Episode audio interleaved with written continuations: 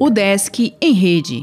Notícias da Universidade do Estado de Santa Catarina.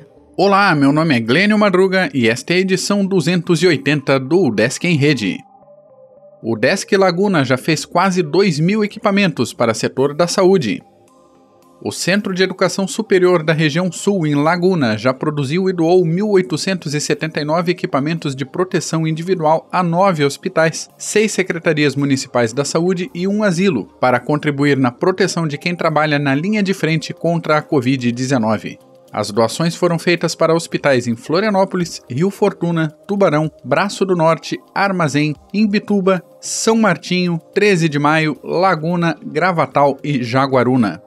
Ao todo foram fabricados 1.351 protetores faciais e 528 protetores de orelha pela Udesc Laguna até o momento, em menos de um mês.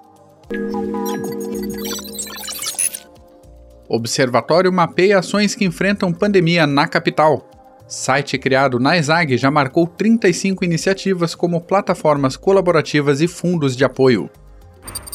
Servidores em trabalho remoto podem conferir dicas de saúde mental. Material da UDESC baseia-se em cartilha da Fiocruz sobre cuidados durante a pandemia do coronavírus. Entidades organizam manifestação virtual sobre ciência no país. Um dos objetivos do evento será reforçar a importância da ciência no enfrentamento do novo coronavírus. Sites trazem série de ações contra a pandemia pelo mundo. Plasma pode auxiliar casos moderados de coronavírus.